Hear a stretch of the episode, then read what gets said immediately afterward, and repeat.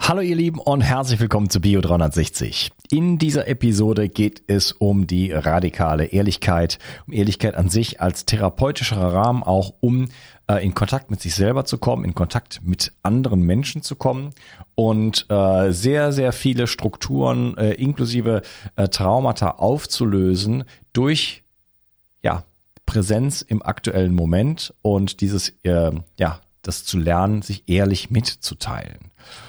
Und äh, ich habe Benedikt Zeitner als Gast ähm, und wir haben ein sehr schönes Gespräch halt darüber geführt, jetzt vor wenigen Minuten gerade beendet. Und ähm, ich kann auf jeden Fall dir nur so empfehlen, sehr empfehlen, dazu zu hören, äh, auch bis zum Ende, denn es ist, glaube ich, schon eine lebenstransformierende Technik, die sehr, sehr einfach ist und ähm, auch wo es sehr, sehr viele Möglichkeiten gibt, das sowohl online, offline, in, in, in kleinen Gruppen und so weiter äh, zu machen. Es gibt auch verschiedene äh, Methoden sozusagen, ähm, mit der Ehrlichkeit da zu arbeiten. Aber äh, dort kann man in Kontakt gehen. Kann man, es gibt auch Gruppen, die sind völlig kostenfrei, wo also kein Therapeut anwesend ist. Äh, es gibt das aber auch mit Therapeuten und so weiter. Und ähm, da kann man auch Menschen kennenlernen, die ähm, äh, was vielleicht heutzutage, äh, also richtig äh, kennenlernen, was glaube ich heutzutage auch schon mal äh, interessant sein könnte. Ja, bevor wir loslegen, ähm, zitiere ich mal kurz, was die Kerstin mir geschrieben hat. Hallo Herr Unkas Gemmika, was du machst ist genial. Über dich habe ich Zugang zu so viel Expertenwissen bekommen. Und nochmals ganz Herzlichen Dank. Auch vielen Dank für dein Entgiftungs-E-Book, also richtig entgiften meint sie, welches ich habe und die Wildkräuter-Zusammenstellung von Lebenskraft pur, also Wildkräuter pur und dein 360 Energy, was ich alles habe. Und dann sagt sie, äh, dass sie den Ulrich Strunz vermisst und äh, liebe Kerstin, der gibt keine Interviews mehr, sonst wäre er schon längst bei mir gewesen. Ähm, genau, da musst du also auf ähm, bestehendes Material zurückgreifen. Aber da gibt's ja, glaube ich, auch reichlich davon. Ja, ansonsten, ähm, ich mache ja heute in dieser, oder in dieser Woche ein Interview nach, nach dem nächsten. Die kommen dann natürlich immer in Wochenabstand, aber gerade ist hier mein neues Zeolit erschienen äh, und überfordert die Kamera ein wenig. Ähm, Entgiftung pur sozusagen plus Darmgesundheit. Ähm, der absolute Wahnsinn. Ich nehme es jeden Tag. Ähm, ich kann es wirklich nur empfehlen. Ähm, sich mit dem Thema auseinanderzusetzen, ist sowieso Bestandteil von richtig Entgiften immer schon gewesen. Zeolit äh, ist sozusagen das, das, das äh, was man morgens macht als allererstes. Einfach Zeolit ins Wasser auflösen und äh, trinken. Und ähm, da kann man Schwermetalle mitbinden, man kann aber auch Histamine und Ammoniak damit binden, äh, auch organische Verbindungen. Es ist einfach, und es ist das einzige Entgiftungsmittel, was keine, ähm, was bei den Menschen keine schlimmen Effekte sozusagen auslösen kann. Also was nichts triggert. Ne? Leute kommen mit Schwefel nicht klar, kommen mit diesem nicht klar, kommen mit dem nicht klar, MSM geht gar nicht und so weiter. Äh, das ist das Einzige, was bei, ich sage jetzt mal 99,9 Prozent der Menschen nichts weiter machen kann, weil es einfach, ansonsten, es geht keine Wechselwirkung ein. Es ist extrem spezifisch auf bestimmte Strukturgrößen, durch Ionenaustausch, durch Adsorption, äh, bindet, bindet es eben äh, diese Gifte, gibt sogar noch Mineralien ab in ionisierter Form. Und äh, ja, ist wird dann einfach ausgeschieden.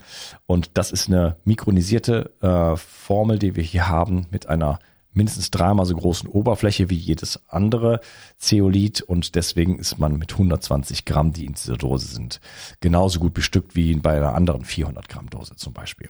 Also, äh, gönnt euch das und jetzt viel Spaß mit der radikalen Ehrlichkeit. Der Darm ist die Wiege der Gesundheit. Ich weise immer wieder darauf hin, dass es aus meiner Perspektive notwendig ist, sich kontinuierlich um die Gesundheit des Darms zu kümmern.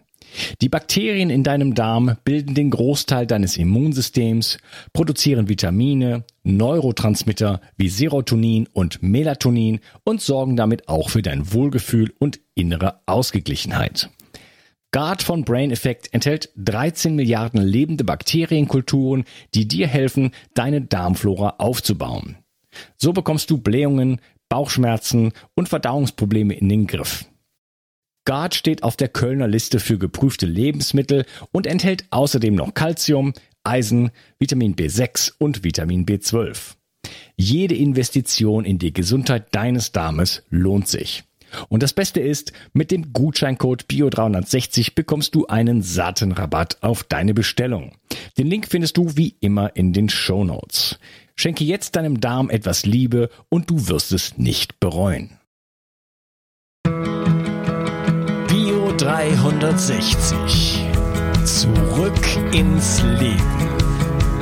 Komm mit mir auf eine Reise.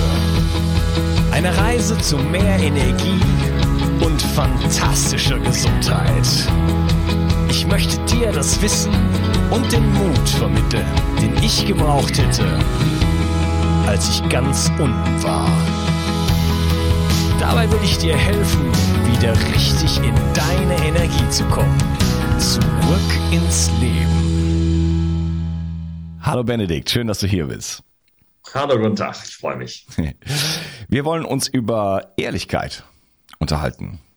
Ehrlichkeit, äh, wie, was heißt das überhaupt? Ähm, das gibt äh, natürlich vielleicht eine gewisse normale Ehrlichkeit, es gibt vielleicht auch eine normale Unehrlichkeit, es gibt aber auch gewisse Modalitäten, wo man lernen kann, ähm, auf eine bestimmte Art sehr ehrlich zu sein und äh, das etwas mit einem macht, einen gewissen therapeutischen Rahmen sozusagen, ähm, wo man ähm, ja auch in der Beziehung zu anderen Menschen ähm, wirklich äh, einiges verändern kann und vor allen Dingen aus, aus bestimmten Ebenen, ich bin jetzt noch sehr abstrakt, aus bestimmten Ebenen der Projektion und der Identifikation und der Vermischung auch von verschiedenen Ebenen von, ähm, von, der, von der Gefühlsebene und der Sachebene und so weiter, so ein ganz großes, großes Konglomerat einfach hat und durch diese Technik kann man das Ganze entzerren und da eigentlich äh, zu einer klaren Sprache gelangen. Darüber wollen wir heute sprechen und äh, ja, vielleicht kannst du dich mal kurz ein bisschen vorstellen. Ja, hallo, ich bin Benedikt und äh, ich wohne in Berlin. Ich bin 38 Jahre alt. Ich habe 13 Jahre äh, meines Lebens äh, hauptberuflich mich als Kabarettist und Schauspieler betätigt bis 2019. Und in 2019 habe ich äh, zum ersten Mal ein Seminar der sogenannten radikalen Ehrlichkeit besucht, Radical Honesty.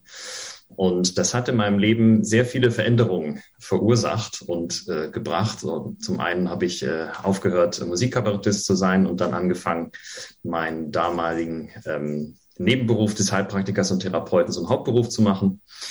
Und ähm, unter anderem sind auf spiritueller Ebene viele Dinge passiert. Und deswegen bin ich also von Ehrlichkeit so fasziniert und begeistert, dass die also auch bis heute in meiner Arbeit einen ganz zentralen Grundpfeiler darstellt.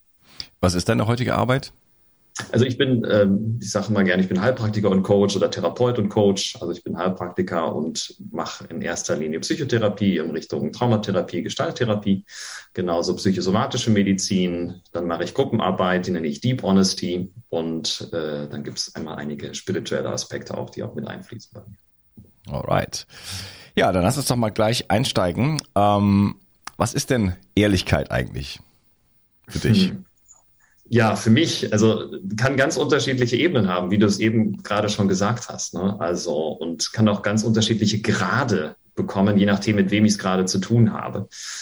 Und hm, tja, wie soll ich sagen? Also ich sage immer gerne, Ehrlichkeit ist eine transzendentale Kraft, die uns tragen kann, die uns Verbundenheit ermöglicht, die uns ermöglicht zu sehen, wo will was geheilt werden, wo ist ein Prozess, der sich versteckt die ist eine Kraft, die quasi die Energie dahin bündeln kann, wo Veränderung geschehen kann oder auch soll vielleicht. Und die das Leben ziemlich schnell spannend und interessant macht. Ich erzähle manchmal gerne so die allererste, den allerersten Moment oder einen der ersten Momente, wo ich versucht habe, das mit Ehrlichkeit zu probieren. Da war ich gerade auf einem Enneagramm-Seminar und wir standen, da war eine Freundin von mir, die war ungefähr 40 und ein anderer Bekannter, den hatte ich gerade erst nur kurz gesehen, der war knapp 19. Und ähm, wir haben über dieses Seminar geredet, wir haben über das Wetter geredet. Das war so, ja, geht so irgendwie. Ne? Und dann hatte ich so im Kopf und habe gemerkt, wow, jetzt hast du gerade irgendwie dieses Buch ge gelesen, Radikale Ehrlichkeit. Und irgendwie ist es hier ein langweiliges Gespräch, weil in dir ist eigentlich gerade was anderes lebendig. Ich habe gesagt, pass auf, Leute, habt ihr das schon mal gehört von radikaler Ehrlichkeit? Ich habe gerade so ein Buch gelesen, ich will das jetzt eigentlich mal probieren. Und habe irgendwie tief eingehalten, habe zu dem Typ gesagt, du, ich habe dich das ganze Seminar schon beobachtet, ich finde dich ziemlich hot und äh, habe mich noch nicht getraut, das einem heterosexuellen Mann so spontan zu sagen. Und jetzt habe ich Angst, dass du dich angewidert und angeekelt fühlst und dass es ganz schwierig wird. Und der guckte mich an mit Riesenaugen und meinte, oh, krass, das ist ja total mutig, das würde er sich nicht trauen, einer Frau zu sagen, und so weiter. Und dann war ich selber ganz fasziniert, gedacht, ja stimmt, das ist ja auch mutig. Das war sowas, was ich gar nicht auf dem Schirm hatte. Und auf einmal dreht der sich zu der Frau um und sagt, das will ich jetzt auch probieren. Und gesagt, du, ich habe dich die ganze Zeit das Seminar beobachtet und äh, ich finde dich ziemlich attraktiv. Und wow, das fühlt sich wirklich aufregend an. Und dann war die Frau so, was? Ich bin ja doppelt so alt wie du, ich könnte deine Mutter sein, das gibt's ja nicht. Und ich war so fasziniert, weil wir waren innerhalb von einer Sekunde, waren wir drei völlig lebendig. Wir waren total im Kontakt, wir waren total dabei. Und davor hatten wir einfach nur so gequatscht. So. Ne? Und das ist halt die, die magische Kraft von Ehrlichkeit. Die kann innerhalb von einer Sekunde, kann die dich aktivieren, lebendig machen, vitalisieren und ähm, ja, und das äh, ist immer wieder spannend. Also ich sage auch immer gerne, jedes Date, was du hast, ist nur so lange langweilig, bis du sagst, du findest dieses Date langweilig. und auf einmal sind beide Seiten, wow, was? Und, äh, und das ist spannend. Ah, okay. ja, warum sind wir denn dann überhaupt nicht ehrlich? Oder ähm, wie, wie kommt es denn überhaupt dazu? Also, ähm, oder ist das überhaupt ein Ziel, immer ehrlich zu sein? Ja? Was, was, was, was steckt dahinter? Auch Ängste? Also wenn du jetzt zum Beispiel sowas sagst, ähm, wenn ich mich da selber mal äh, reinversetze, also ich sag auch von irgendwelchen Frauen nicht, boah, ich finde dich total mega sexy. Die, irgendwelche mhm. Frauen, die ich überhaupt nicht kenne oder so, das würde ich mich nicht trauen. Mhm. Ja, und warum traust du es nicht? Ich habe das einmal gemacht, das, das kam nicht so gut an. da wollte ich das eigentlich zehnmal machen. Ich hatte so immer so Aufgaben, das war so 2016, äh, so Mutaufgaben oder einfach mal was Neues ausprobieren, so, ne? Und das ja. war dann eine so, so, so, so eine Challenge quasi. Und dann die erste habe ich an so einer Bushaltestelle so eine Brasilianerin gesagt, du, ich wollte einfach nur sagen, ich habe ihr sogar noch erklärt, dass ich diese Challenge mache. Also das den Rahmen gegeben, so nach dem Motto, das, aber irgendwie, das äh, war dann schon freaky für sie irgendwie, trotzdem. Hm, okay, wie hat sie dann reagiert? Was hat sie gemacht? Sie, Haha, ja, äh, danke schön, so, so ein bisschen. Okay, und was hast du draus gemacht von der Erfahrung dann? Ja, ich habe mir irgendwie gedacht, was, was sollte das jetzt? Ah ja, okay. Das heißt also, du hast ihre Erfahrung, ja, äh, schön, danke, oder vielleicht ihr, weiß ich nicht, peinliches Berührtsein. Hast du da zum Anlass genommen, das ist unangenehm, das macht keinen Sinn? Naja, also auf der einen Seite wollte ich vielleicht Grenzen überschreiten, auf der anderen Seite wollte ich ja vielleicht auch, äh, das, keine Ahnung, dass dann irgendwie bisschen positiver das Ganze weitergeht oder so, keine Ahnung. Oh, ja. Aber in erster Linie wollte ich mit der natürlich auch mal einfach mal ausprobieren, aber es hat, hat mich dann tatsächlich entmutigt. Ja. ja und äh, weil da sind wir beim Thema Mut und auch Angst. Ne? Ähm, hat das, ist das oft der Grund, dass man nicht ehrlich ist, dass, dass, dass man äh, Angst vor irgendetwas hat? Ja, das, das denke ich. Also ähm, ich glaube, die meiste Zeit sind wir unehrlich, weil wir in unseren Traumastrukturen aus Kindheit und Pubertät stecken geblieben sind. Weil wir da irgendwie Erfahrungen gemacht haben, dass wir so, wie wir sind, nicht angenommen werden und wir haben dann in der Regel den anderen geglaubt, dass etwas mit uns nicht okay ist. Und das ist die große Krux. Und ähm, da ist auch der Punkt, wo meiner Meinung nach sich Ehrlichkeit und Traumatherapie wunderbar ähm, ergänzen können. Dass nämlich jetzt, also ganz, um dieses Beispiel zu nehmen, wie du das da beschreibst, ne, du hast irgendwie die Erfahrung gemacht, du hast was Ehrliches von dir mitgeteilt und dann kam da irgendwie eine schwierige, Weise nicht peinlich berührte Reaktion auf der anderen Seite und dann ist es vielleicht auch bei dir da gewesen. Und schon ähm, hast du dich vielleicht auch verspannt und hast dann irgendwie den Schluss aufgezogen, das ist irgendwie unangenehm, das mache ich vielleicht nicht nochmal. Ne? Und wenn du dann aber in so eine Gruppenarbeit gehst, wie jetzt bei Radical Honesty oder zu mir, zu, zu Deep Honesty, dann kannst du erstens mit dieser Scham arbeiten und kannst lernen, äh, diese Scham tatsächlich zu überwinden. Also Scham ist einer der Hauptgründe, warum wir lügen. Ja, und Scham ist das Ergebnis von Trauma und ist ein Anpassungsmechanismus, um uns irgendwie sozial äh, verträglich zu verhalten, weil wir glauben, ähm, ja, wenn wir Dinge tun, äh, wo, wo Scham bei uns entsteht, das müsste unbedingt verhindert werden. Und wenn du dann also so eine Gruppenarbeit machst, dann ist es tatsächlich äh, mit einer der Haupt Hauptdinge, die sich verändern, dass du also anfängst, die, die Scham zu überwinden und frei davon zu werden oder zumindest mit der Scham tanzen lernst und einfach wahrnimmst, das sind Körperempfindungen, das ist ein Gefühl, da wird es dann vielleicht warm, da schwitzt es dann irgendwo, da zittert es dann irgendwo und mehr passiert aber nicht. Die Scham tötet mich nicht. Ähm, und das macht tatsächlich dann langfristig ziemlich frei. Und dann kannst du auch solche Erfahrungen machen und Leuten das mitteilen und kannst auch erlauben, was auch immer für eine Reaktion auf der anderen Seite auftaucht. Ja, also ich weiß zum Beispiel, ich hatte unglaublich viele Themen, auch mit meinem Schulsein, das hatte ich auch davor schon. Ich habe bis 27 noch Konversionstherapie gemacht. Und als ich dann in diese Radical Honesty Runden kam, da war das für mich am Anfang unglaublich schwer, äh, Männern, gerade heterosexuellen Männern mitzuteilen, was mir an denen gefällt oder dass die mir gefallen oder tatsächlich sogar Fantasien, die ich habe, mitzuteilen. Ja, habe ich geschwitzt, habe gezittert, habe also äh, wirklich extremste Zustände gehabt und irgendwann war das weitestgehend durch. Und dann war ich sogar in der Lage, auf der anderen Seite Erfahrungen einzuladen, die vielleicht vorher unangenehm gewesen wären. Also ich weiß, ich hatte zum Beispiel immer panische Angst, dass ich irgendwann an jemanden lande, der homophob ist oder der das vielleicht wirklich eklig findet. Und dann irgendwann war es dann passiert. Da sagte mir jemand auf so einem Retreat, du, ich muss gestehen, ich finde es tatsächlich eklig, mir Schwule beim Sex vorzustellen. Und da war ich so perplex, weil es mir so egal war. Und ich weiß noch genau, meine Gedanken waren, wow, da bist du 20 Jahre vorweggelaufen vor diesem Moment. Und jetzt ist der da. Und mein erster Gedanke ist eigentlich, ja, kann ich nachvollziehen. Irgendwie sehr alte Menschen oder übergewichtige oder dicke Menschen, die ich jetzt irgendwie so bewerte, die finde ich auch eklig mir vorzustellen beim Sex. Warum darf der das denn nicht eklig finden? Ja, und da habe ich gemerkt. Ich habe mir früher immer mal irgendwelche Lehrerinnen vorgestellt, das wäre immer so der, der so, so, also mit anderen ja. Jungs so ein Witz einfach sich vorzustellen, wie, ne, das, ah, das ja. geht gar nicht und so, ne, also das ist das Gleiche. Genau. Ja, ja auf jeden Fall habe ich gemerkt, dann, das ist für mich irgendwie Freiheit. Ja, zu merken, dass ich auch auf der anderen Seite jede Erfahrung und jedes Gefühl und jede Reaktion einladen kann. Ja, ich brauche mich nicht mehr verstecken und brauche es aber auch nicht, dass jeder zu mir sagt, du bist großartig und lieb und toll, sondern es ist für mich auch völlig okay, wenn da dann, weiß ich nicht, äh, Ablehnung oder, oder Ekel oder was auch immer auftaucht. Was ist denn eigentlich Scham? Ähm, ich kenne dich äh, über unsere gemeinsame Freundin Natalie und die hat mir ein Buch, äh, teilweise ein Buch vorgelesen. Da geht es um mhm. Scham und Schuld.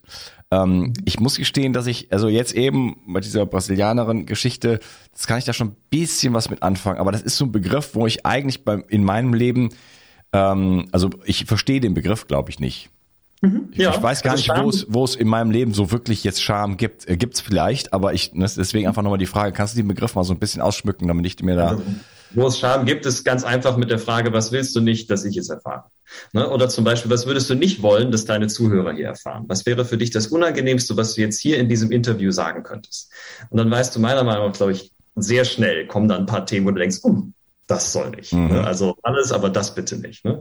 Und das ist auch eine typische Frage in dieser Ehrlichkeitsgruppenarbeit. Ne? Gibt's aber ist das Charme oder auch Strategie? Zum Beispiel, ähm, ich bleib, ich gehe jetzt mal von mir weg, ja. Ähm, sag mal, ich bin, ja. Ist auch weniger beschämend.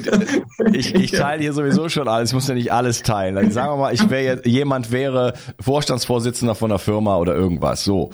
Ähm, der ist aber dann, äh, keine Ahnung, ansonsten äh, lebt er aber in einer Höhle und, und tanzt jeden Abend ums Feuer. So. Mhm. Äh, will der das seinen, seinen äh, Leuten in Anzug und so weiter, seinem Vorstandsvorsitzenden oder keine Ahnung, will der denen das erzählen?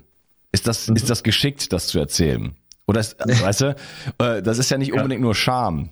Das ist, mhm. macht einfach keinen Sinn, denen das zu erzählen. Die kapieren das nicht, was der da macht. Ja, also ähm, das kann ich grob nachvollziehen und das ist natürlich gerade auch im beruflichen Kontext noch auch mal eine ganz andere Sache ne, mit, mit, mit Ehrlichkeit, weil da ja auch Machtverhältnisse sind und ähm, das ist nochmal ein anderer Punkt. Also ich bin auch kein Fan davon, ähm, die Ehrlichkeit zu einer neuen Moral zu machen. Ja, also du solltest immer und immer und überall ehrlich sein, macht überhaupt gar keinen Sinn. Ja, also wichtig ist Ehrlichkeit zu erfahren als ein Werkzeug, was ich nutzen kann, um mich selber zu befreien und um Nähe und Verbundenheit herzustellen.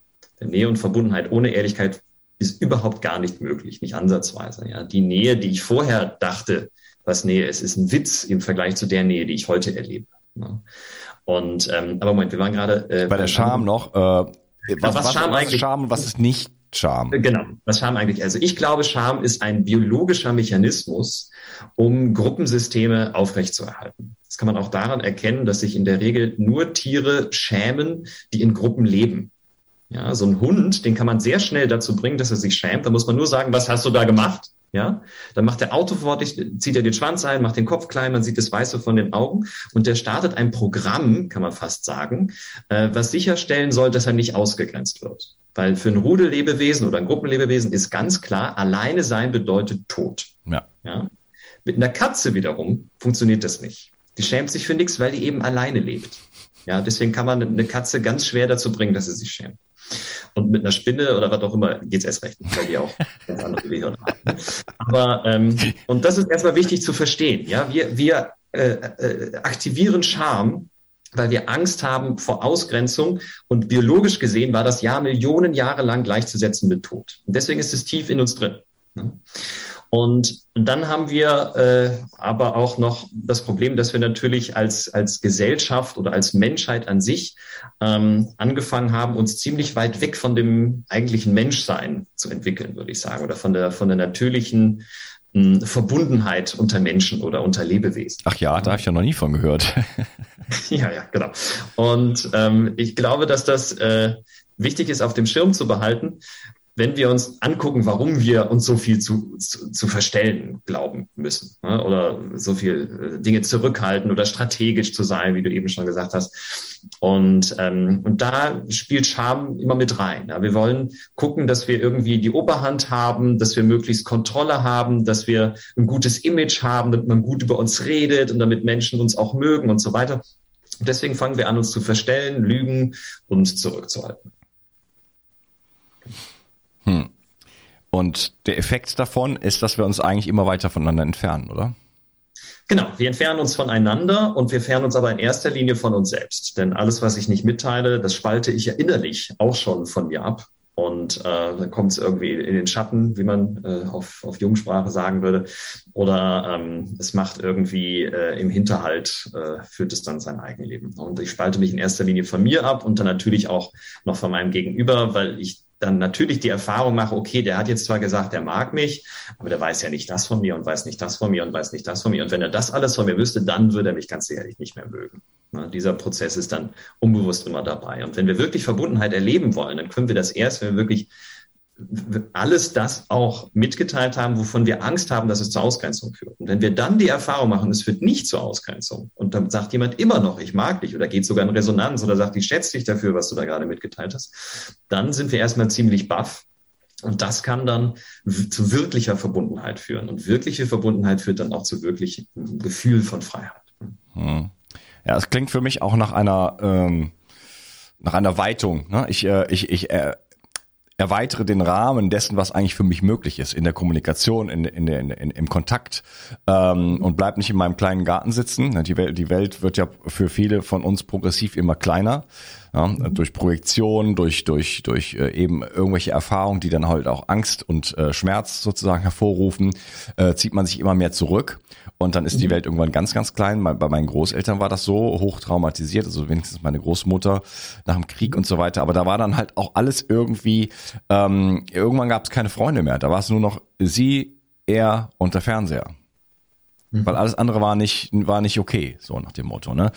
Weil auch, auch so viel Schmerz einfach daran, daran liegt. Ne? Und ähm, es gibt Menschen, die, je älter die werden, desto kleiner wird deren Leben. Ne? Bei mir ist es eher umgekehrt, glücklicherweise. Das ist aber auch ein Entschluss, den ich schon vor langer Zeit gefasst habe, dass ich möchte, dass mein Leben immer vielfältiger und reichhaltiger, äh, reichhaltiger wird.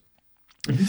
Ähm, das klingt für mich, dass in dem Moment, wo ich diese Grenzen irgendwo, dass diese Grenzen, die ich habe, wenn ich die lerne zu überschreiten, zumindest bewusst, ne, was muss ja, das ist ja, ja, sage ich gleich noch was zu, dass ich dann einen Freiheitsgewinn habe. Und dieses bewusst äh, ist ja ähm, vielleicht der Schlüssel, weil ganz oft bin ich mir ja gar nicht darüber bewusst, dass ich nicht die Wahrheit sage, dass ich etwas zurückhalte, dass ich aus Scham äh, reagiere, ne, sondern und äh, dass ich versuche, ein Image äh, auf, aufrechtzuerhalten, dass ich versuche, Kontrolle auszuüben und so weiter. Das ist den meisten von uns ja nicht, nicht die ganze Zeit bewusst, sondern wir sind halt so, wie wir sind. Das sind äh, einprogrammierte Techniken sozusagen. damit, damit kommen wir gut erstmal mehr oder weniger äh, zu Rande, oder? Mhm. Ja. Und stellen die auch gar nicht in Frage. Ja, Genau. Das war auch so meine Erfahrung mit Ehrlichkeit. Also die ersten Wochen habe ich erstmal noch gar nicht mehr mitgeteilt, weil mir ist erstmal bewusst gewesen, wow, das läuft da eigentlich gerade ab. Ja, das halte ich gerade zurück. Wow, das sage ich nicht. Oh, das fände ich jetzt peinlich zu sagen. Oh, das fände ich jetzt peinlich zu sagen. Das kriegt man ja alles gar nicht mehr mit, wenn man in diesem, in diesem äh, ja, Fahrwasser ist von ja, Lügen müsste man fast sagen, aber Fahrwasser von, sag ich mal, Imagepflege oder ähm, Manipulation, Strategie, freundlich sein, ne, äh, angebracht sein und sowas. Und äh, ja, und, und ich finde ganz wichtig auch, auch zu verstehen, dass Zurückhalten von Dingen eigentlich die entscheidenden Lügen sind im Leben.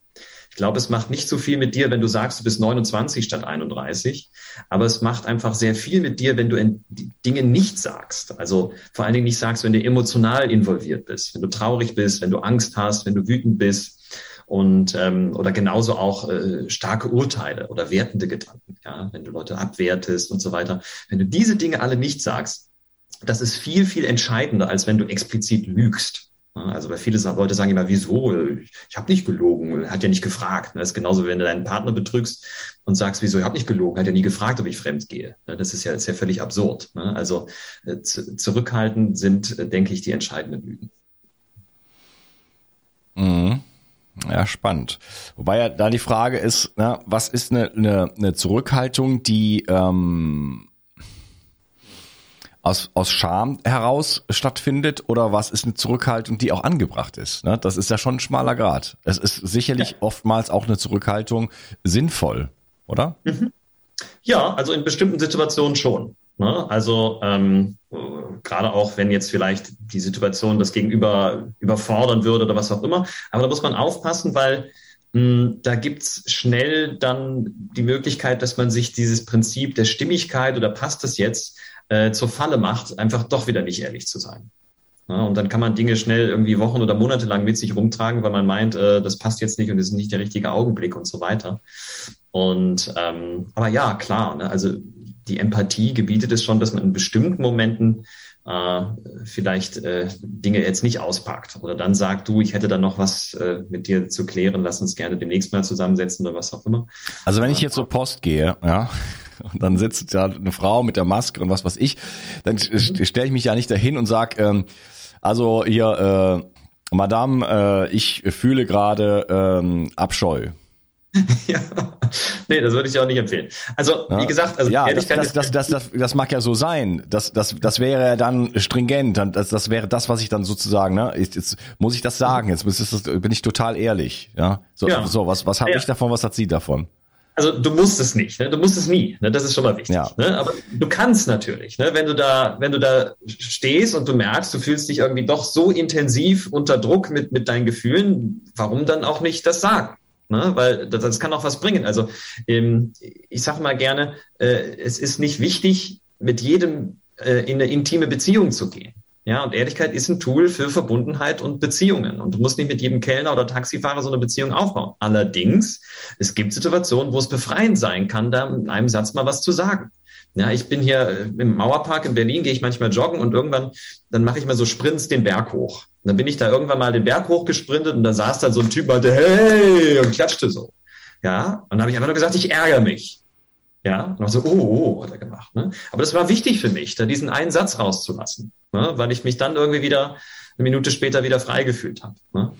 Und, und wenn wir diese Dinge nicht sagen, dann, dann schleppen wir das ja mit uns. Und dann sind wir irgendwie innerlich äh, übersäuert und, und tragen das, äh, weiß ich nicht, stundenlang mit uns fort.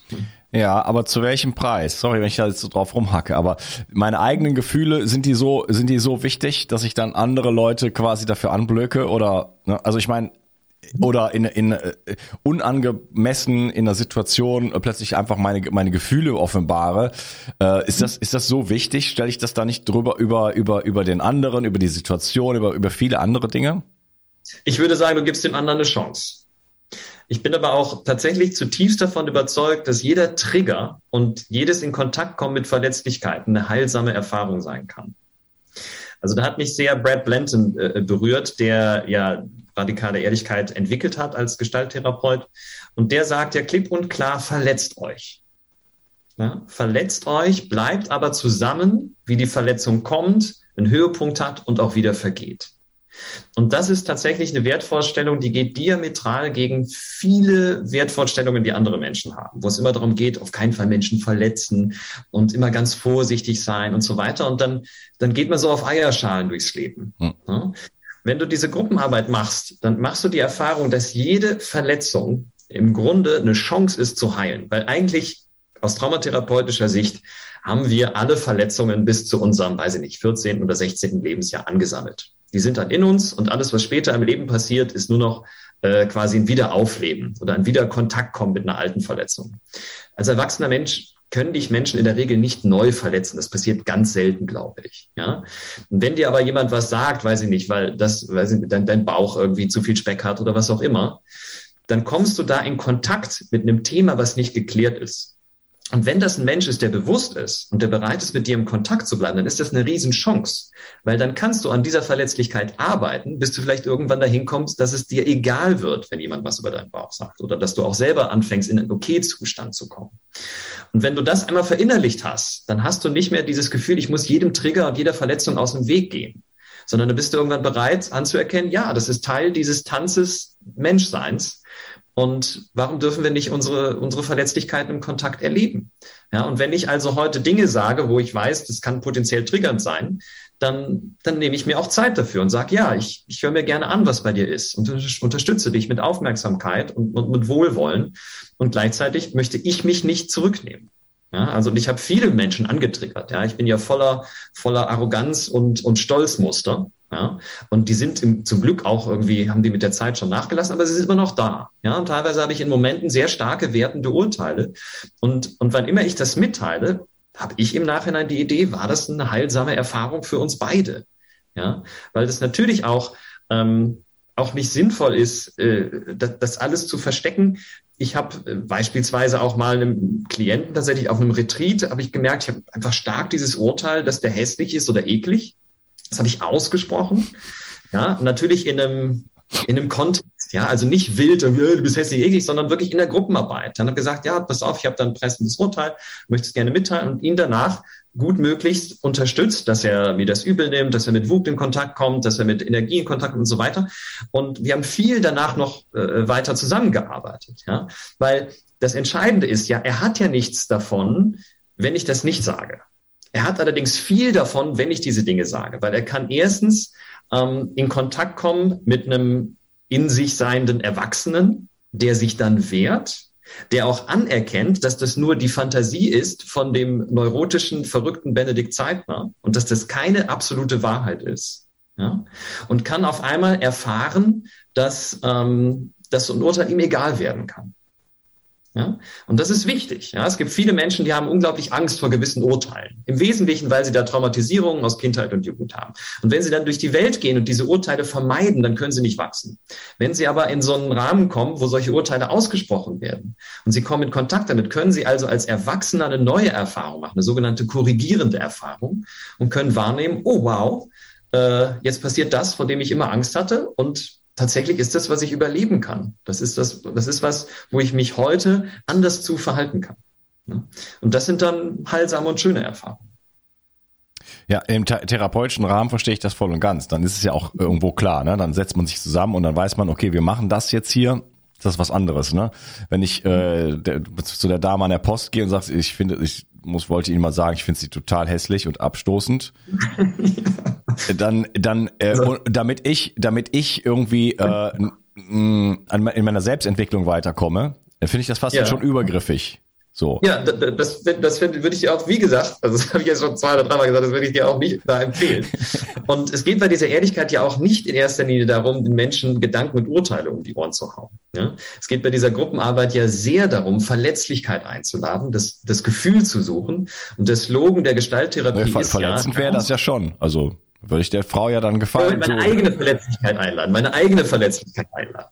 Ja, also ähm, wenn das jetzt quasi die Situation in der Gruppenarbeit wäre, ja, dann würde man ja immer auch einen Schritt weiterkommen, äh, weitergehen und würde gucken, okay, was, was, was gewinnst du daraus, das zu sagen? Liegt da vielleicht eigentlich ein Gefühl drunter? Ist das vielleicht eigentlich eine Wut, dass du dich irgendwie antriggerst aufgrund von irgendwelchen äh, optischen Merkmalen oder, oder, oder wie, wie diese Frau spricht, ja, dass du da eigentlich eine Wut hast drunter? Dann wäre es erstmal wichtig, die Wut zu empfinden. Dann könnte man weiter gucken, was ist das für eine Strategie, die da läuft, ja? Und jede Abwertungsstrategie ist ein verzweifelter Versuch, nicht beschämt zu werden. Ja, das habe ich selber auch schmerzlich im eigenen Leibe in meinen Stolzmustern erfahren müssen. Ja, Stolz ist immer die Kompensation von Scham. Scham liegt, liegt da drunter. Ja, und dann wäre es interessant bei dir jetzt in dem Fall zu gucken, was ist das, dass du dir das wichtig machst, jemand anderen als hässlich zu finden. Ja, ist dann vielleicht das Muster bei dir aktiv, dass du dich dann stark fühlst, dass du dich auf einmal schön fühlst, ähm, dass du dich überlegen fühlst. Und diese Muster würden dann offengelegt und auch explizit angesprochen. Und je mehr du das machst, desto mehr ähm, kannst du auch innere Freiheit zu diesen ganzen Spleens, die in dir sind, entwickeln. Ja, und kannst irgendwie wahrnehmen, ah ja, da läuft gerade irgendwie eine Strategie ab, der kann ich jetzt frönen und äh, was ist eigentlich darunter? Ah, da ist eine Verletzlichkeit, da ist Angst ausgegrenzt zu werden, da ist eigentlich meine eigene Scham in Bezug auf meinen Körper, Erfahrungen, wo ich als hässlich bezeichnet wurde und so weiter. Und auf einmal geht die ganze Palette des Menschseins auf. Und das ist das Wunderbare an dieser Arbeit, dass man also nicht äh, brutal ehrlich Leuten Urteile um die Ohren haut. Das, das ist nicht der, der Sinn der Sache. Ne? Das wäre nur an der Oberfläche kratzen. Ne? Die, die, die eigentliche Ehrlichkeitsarbeit geht wirklich sehr viel tiefer, um zu gucken, was, was ist da eigentlich an Verletzlichkeiten. Ja, ich, ich spiele äh, des Teufels Advokat, ich weiß gar nicht warum, aber ich wusste schon vorher, dass ich irgendwie äh, irgendwie so eingestimmt bin auf dieses Interview. Ich weiß gar nicht wieso, aber macht auch nichts. Bist du vielleicht wütend auf mich? Guck mal, spiel doch mal rein. Ist da irgendwas, was dich an mir ärgert? Ist da irgendwas, wo du denkst, Mensch, ist der Benedikt blöd oder irgendwas? Nee, gar nicht. Es, ich glaube, es hat was mit Natalie zu tun. okay, okay. nee, aber das habe ich vorher schon gespürt, dass, ich, dass es irgendwie eine andere Grundstimmung gibt bei diesem Gespräch äh, und dass ich in, ein bisschen provo eine provozierende Haltung habe dir mhm. gegenüber. Ich weiß nicht wieso. Ja. Ne? Aber okay. wollte ich jetzt auch mal sagen. ich lade das ja gerne ein. Ne? Das ist ja auch das Schöne, dass man irgendwann sehr einladend wird durch diese Arbeit gegenüber Wut. Ne? Also, das, das keine Wut ist das nicht. Nee. Im, im Gegenteil. Also ja, oder vielleicht, weiß ich nicht, oder was auch immer. Ne? Aber neckisch. Ich bin eher neckisch unterwegs. Ja. Ich wollte auch kurz sagen, ähm, ich habe da eine andere, also eine, auch eine Technik sozusagen. Ich tanze sehr gerne, so verschiedene freie Tänze, Kontaktimprovisation, fünf Rhythmen, five Rhythms und was weiß ich was. Und mein Retreats wird auch immer getanzt, immer als äh, Pausenfüller ja, zwischendurch. Da habe ich, hab ich früher auch mal gemacht. Ich habe eine Zeit lang mal Seminare gegeben, da habe ich dann auch mal Tanz und Musik und so reingebunden. Allein um schon mal in die rechte Gehirnhälfte zu kommen. Ähm, mhm. Und da habe ich es mir ein bisschen so zur äh, Regel gemacht. Also ich bin halt auch, ich verurteile auch Menschen. Ich komme in, in, in, in, in eine Gruppe, von mir ist 20 Leute, da gibt es irgendjemand, den ich da mit Sicherheit verurteile. ah, der nicht cool, hässlich, mhm. weiß ich nicht was, nicht cool drauf, irgendwas, irgendein Urteil fällt da. Und das fällt mir aber sofort auf, glücklicherweise habe ich schon ein bisschen länger dran gearbeitet, äh, merke ich das sofort, kann das sofort quasi zurücknehmen und suche dann diese Person und tanze dann explizit mit dieser Person. Und in 99 von 100 Fällen äh, gelingt es mir danach nicht mehr das zu sehen, was ich vorher gesehen habe. Das heißt, ich sehe plötzlich die Schönheit dieser, dieses, dieses Menschen und mhm. äh, das, das, das Vorurteil von vorher war, ist oftmals, ich kann mich gar nicht mehr erinnern, wie das so, hä? Wie, wie, wie kannst du denn diesen Menschen irgendwie äh, mit folgenden Etiketten beklebt haben? Das, das stimmt doch alles gar nicht. Ne? Mhm. Ja. Ja, das ist spannend. Ne? Und, und, schön, wie du da in Kontakt gehst, ne? weil das ist ja genau das, das, das Heilsame dann. Ne? Nicht irgendwie unsere Fantasien zu glauben und äh, Leute abzustempeln und wegzugehen, sondern in Kontakt gehen und eine korrigierende Erfahrung zu machen. Ne? Was ich hier in dem Fall empfehlen würde, wäre ähm, wär ein Tool zu machen, das ist so eine Kombination ähm, aus dem, was ich bei Radical Honesty gelernt habe, ein bisschen was, was ich bei Gopal gelernt habe, einen Reality-Check zu machen. Dass du dir erstmal die Frage stellst, äh, was ist eigentlich an dem oder der gefährlich? Ja, um zu gucken, was, was hast du da irgendwie im, im Unterbewusstsein für, für ein Bild, für eine Fantasie, was der oder diejenige tun könnte. Na, und dann mit dieser Person in Kontakt zu treten und, äh, und diese, diese Fantasie mitzuteilen und abzugleichen, stimmt das überhaupt? Ja, ist das überhaupt was, was diese Person vorhat? Ja, also das ist in der Regel immer ganz hilfreich, wenn du merkst, dass du in Gruppen kommst und beispielsweise ängstlich wirst oder nervös bist oder aufgeregt vor Gruppen zu sprechen. Und dann mache ich am Anfang meiner Gruppenarbeit immer viele Runden und, und stelle immer wieder diese Frage, wer könnte hier was tun und was würde der tun und was wäre das ganz konkret? Na, und äh, um dann einen Reality-Check zu machen und zu fragen, stimmt das überhaupt? Na, also ich hatte zum Beispiel oft Angst auch vor, ähm, vor starken, äh, muskulösen, heterosexuellen Männern. Da war ich immer so unsicher.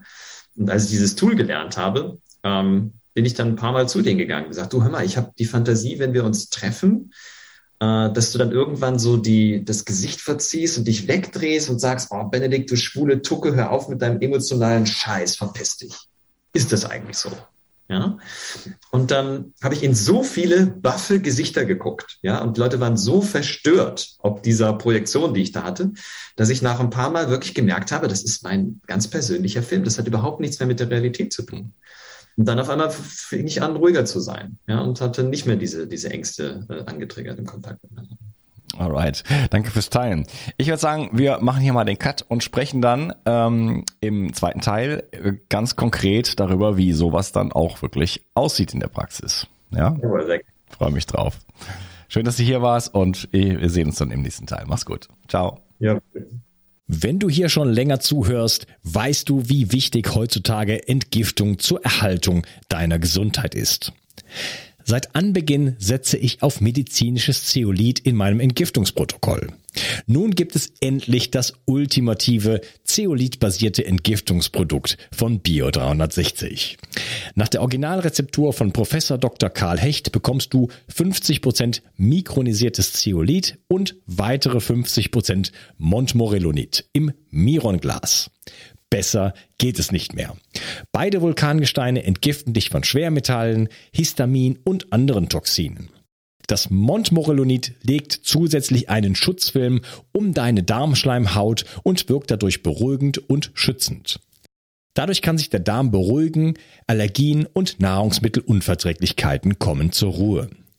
Wenn du nur eine Sache für deine Entgiftung und deinen Darm tun möchtest, dann ist es sicherlich Seoband mit Bio 360. Den Link findest du wie immer in der Beschreibung und in meinen Empfehlungen unter Entgiftung. Mit dem Gutscheincode BIO360 bekommst du einen Rabatt und wenn du dir einen Vorrat für sieben Monate anlegst, bekommst du auch die Versandkosten geschenkt. Das Zeolit ist übrigens praktisch unendlich haltbar. 360. Zurück ins Leben. Komm mit mir auf eine Reise. Eine Reise zu mehr Energie und fantastischer Gesundheit. Ich möchte dir das Wissen und den Mut vermitteln, den ich gebraucht hätte, als ich ganz unten war. Dabei will ich dir helfen, wieder richtig in deine Energie zu kommen. Zurück ins Leben.